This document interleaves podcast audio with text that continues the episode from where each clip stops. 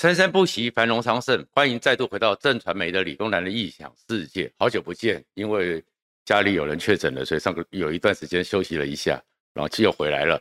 然后回来之后呢，我们今天呢要谈的就是现在进入了七月，而七月的话，全世界都最关注的一件事情，就是习近平二十大之前最重要的前哨战——北戴河会议。如果你关注这个频道的话，请记得在右下角的小叮当按赞、分享和订阅，谢谢大家。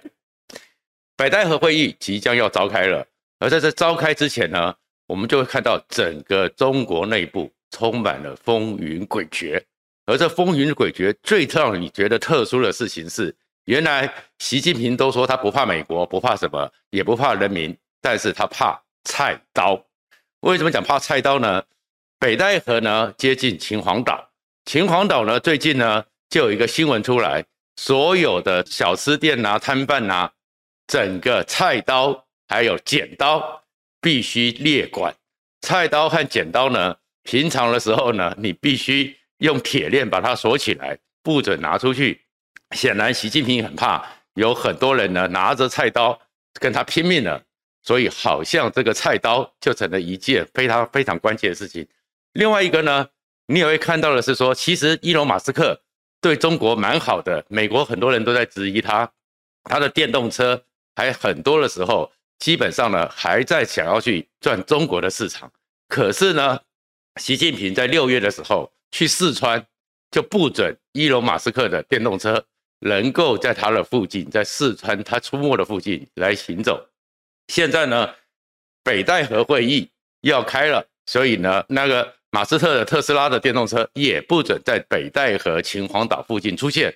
为什么？因为他怕。他到底在怕什么呢？到底一个特斯拉会怕什么？其实他们当年早在那个中美贸易战的时候，当整个川普在对付海康威视，认为海康威视里面有很多监视器，里面有很多偷传的后门，会把情资各资传到整个中国去，所以呢。当时整个海康威视就被美国商务部列为了实体清单黑名单。当时他们的报复就是也会他们宣称说，哎，整个特斯拉也是有这种监控能力，而且我们知道说特斯拉还有那个哨兵系统，所以确确实实是如果有很多状况，周围会发生什么都会被监控。可是这些监控资讯现在又有 SpaceX，又有那个星链计划。搞不好直接就传到全世界了，所以习近平真正怕的就是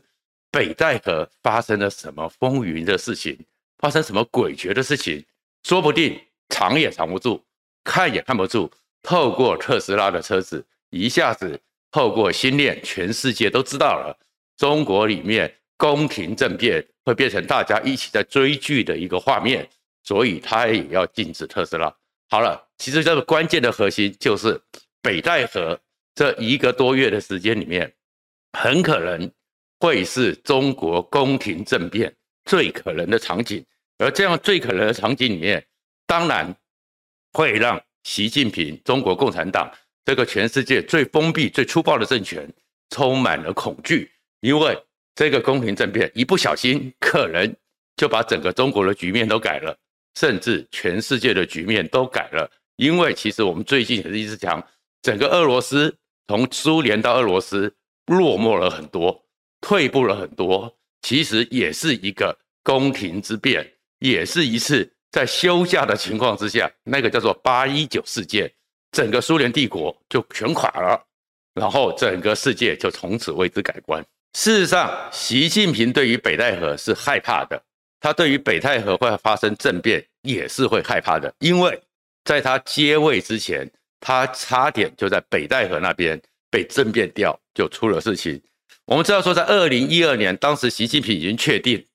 要接胡锦涛了，可是，在那个时候，他突然之间神秘消失十四天，而这十四天出的时候呢，他本来要跟希拉蕊会面的，都因此取消。而出来之后呢，他走路的时候呢，左手那边好像是僵硬的，很多人都觉得他有受伤。后面慢慢的一些资讯出来，是王立军事件之后，大家才知道，就在北戴河曾经有两次要暗杀他的政变，而这两次的政变呢，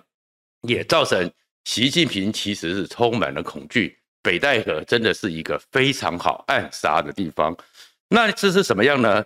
当时的话呢，后来传出来就是周永康、许才厚、郭伯雄，那当然可能也有薄熙来，他们就在想说，不能让习近平上去，所以利用北戴河大家聚在那里的时候，来发动两次的暗杀。一次呢是在习近平呢，因为他们去了之后要做健康检查，三零一医院那边呢买通了检查的人员，打算给他打毒针。那另外一个呢是习近平在北戴河那边呢。有时候会跟人家一些会谈，有些会议，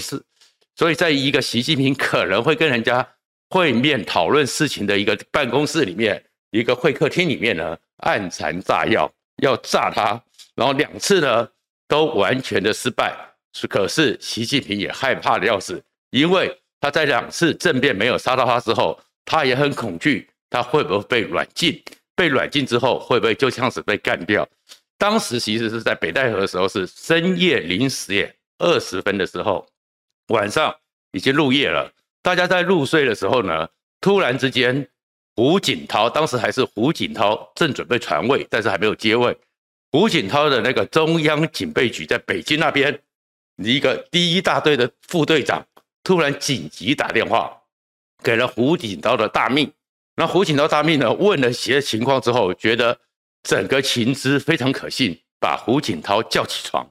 叫起床，告诉他有人要发动政变，要暗杀习近平。因为只要暗杀掉习近平，胡锦涛传位的话，原来的接班人已经不见了，其他他们就可以扶起另外新的接班人。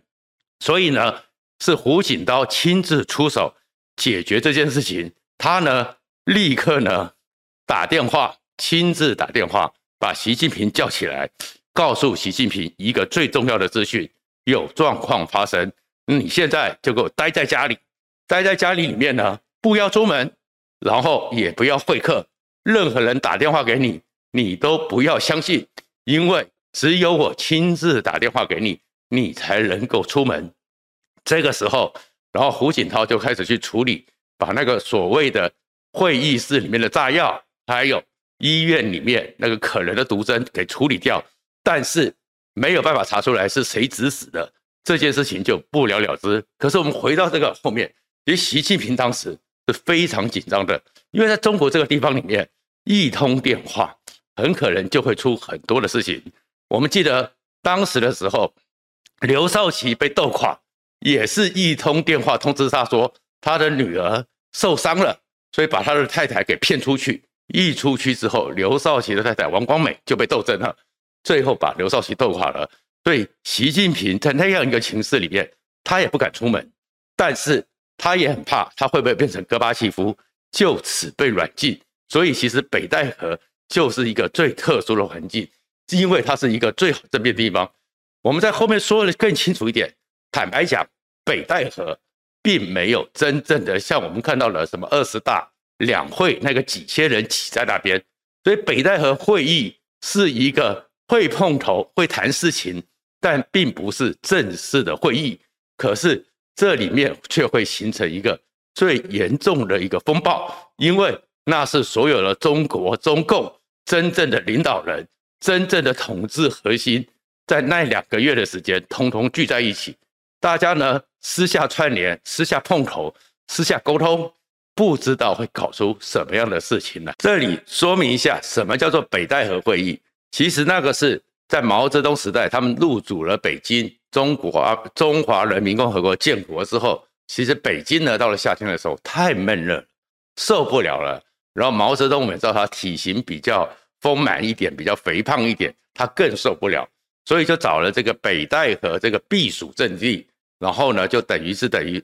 就是像天气热的时候，大家就把办公的地方移到北戴河，而北戴河呢。大概只有七百多户，它等于是一个高级度假村。对，高级度假村，所以呢，所有的中共的领导人不通通都移到那边去。那移到那边去之后呢，他们的小孩、他们的亲友，通通也都移过去。就因为这样子移过去之后，在那边一方面呢消暑，一方面度假。可是这里面最大的差别是什么？它是一个好完美的一个封闭区域。所以所有的大官、所有的权贵，通通都进去了。而本来他们在各地，如果在北京在各地办公的时候，你可能呢是在这条街，你可能在这栋大楼，你们平常要见面要聊天，是那个时候是会很不容易的，因为是分散的，然后打电话也可能会被监听的。所以呢，可在北戴河就不一样，北戴河里面有医院、有餐厅、有戏院、有游泳池、有运动公园。然后全部外面封起来之后，将近数千人，中共核心中的核心，他们的父母亲友、小孩，通通聚在那边，所以一起在那边上课，一起这边玩耍，一起在那边打太极，一起在那边上爬山运动。可是这个时候就容易是交头接耳的时候。老王啊，你觉得现在老毛是做的怎么样呢？哎，在平常的时候。整个在北京的时候，在其他各地的时候，他们不能这样谈；在北戴河的时候可以这样谈。然后另外一个是，哎，小周啊，你觉得那个小邓是不是主干的不错？我们这一次合作一下，把他给提拔起来吧。北戴河也可以去讨论政治局委员的位置。所以其实就因为这个时候，大家就在一个最高级的度假区一起过生活。然后呢，彼此之间可以交换心得，彼此之间可以互相串联。吃早餐的时候可以聊一聊，散步的时候可以聊聊。所以它其实是一个没有会议的会议，基本上就是在在一段时间里面，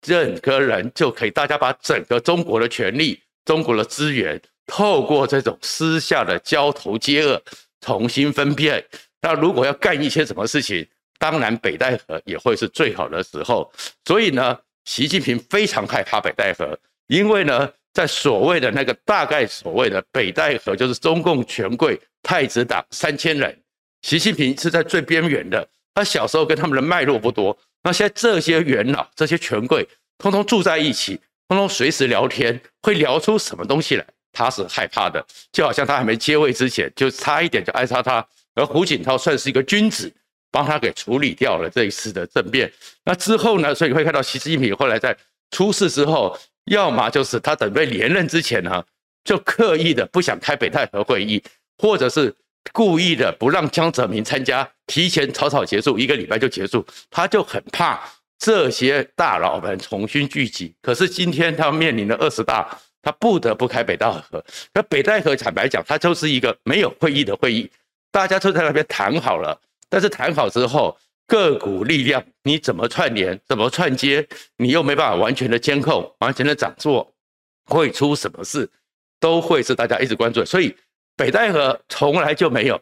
会议记录，北戴河发生了什么事情，七十多年来，中共建国以来都是事后才有慢慢的一些资讯出来。可是很多对于中国的改变、中国的决策或人事的变动。都在那边，这些大佬们偷偷的谈完了，所以习近平当然害怕北戴河，甚至于后面的话，包含他自己都受过了两次的暗杀。其实，包含邓小平都也曾经在山上散步的时候，差点被流弹给干掉。所以，北戴河看起来是在度假，可是是一个最风险的地方。那另外一个的情况是，因为你在这边的时候，其实你不是像平常在你自己的办公厅，在自己的单位。所以你有自己的人马，你其实你的安危也是受制于这个掌控警卫的人。你要是不小心，你就被软禁了，而被软禁之后，可能整个政局都变。所以才会讲到说，当时的时候，胡锦涛叫他不要出门，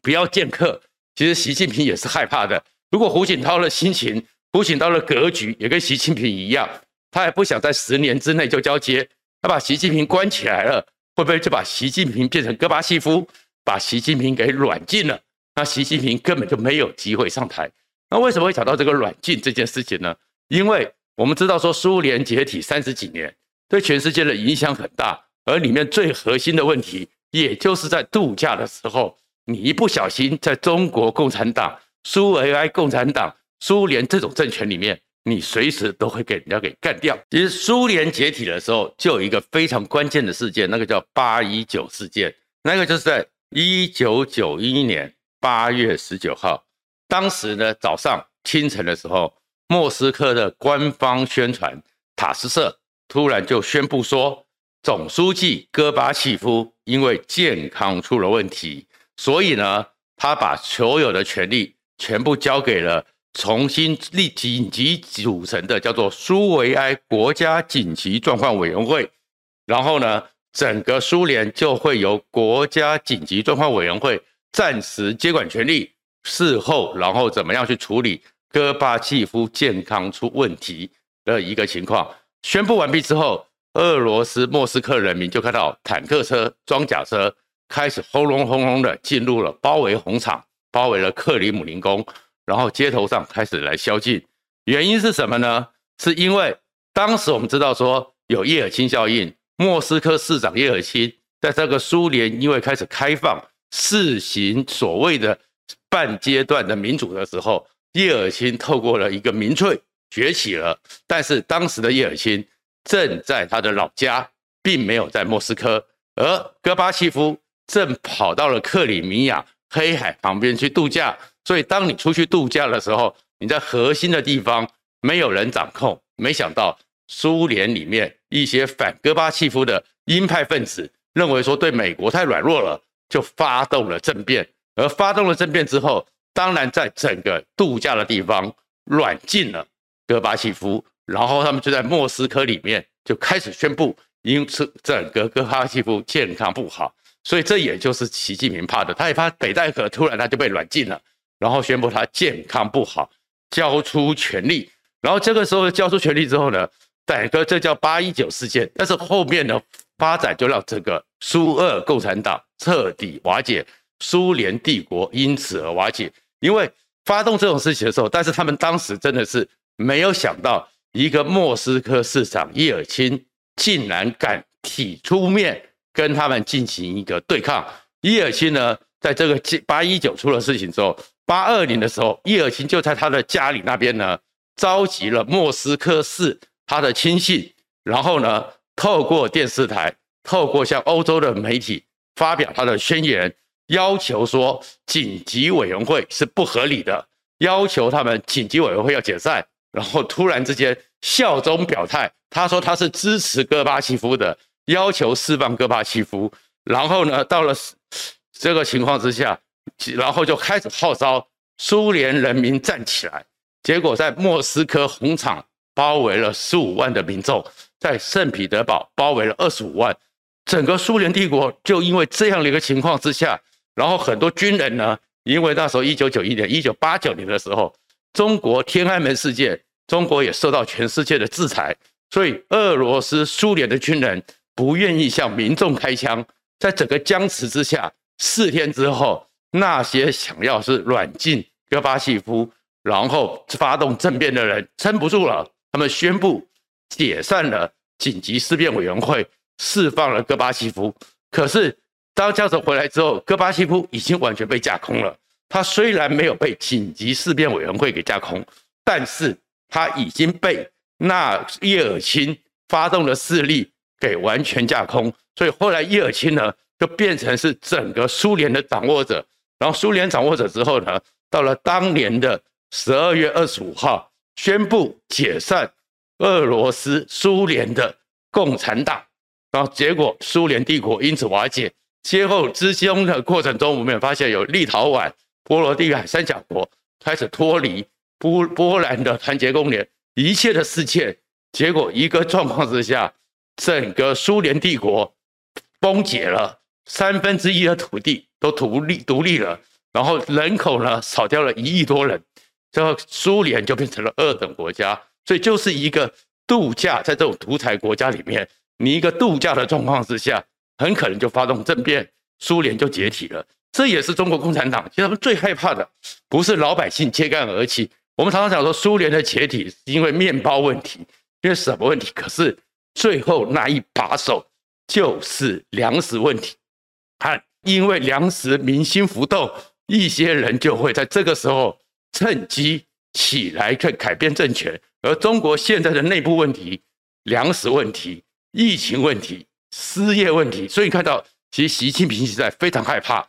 北戴河，他不得不参加，而参加的时候，他们会谈，那其他反对他的人谈出什么问题？他害怕。另外一个，你看他害怕到的是要去香港回归二十五周年，都不敢在香港过夜，他也害怕。所以其实今天北戴河你会看到说觉得很荒谬，为什么一把菜刀，习近平都怕的要死？其实就是这才是中国共产党最核心的脆弱性，他们的政权完全没有道理，他们的政权是非常前现代的，一个炸弹，一个菜刀就可以改变它。所以我们很多时候看到习近平耀武扬威，其实你要知道，他其实随时也可能跟戈巴契夫一样，一夜之间就变成了没有伦理的老头。谢谢大家。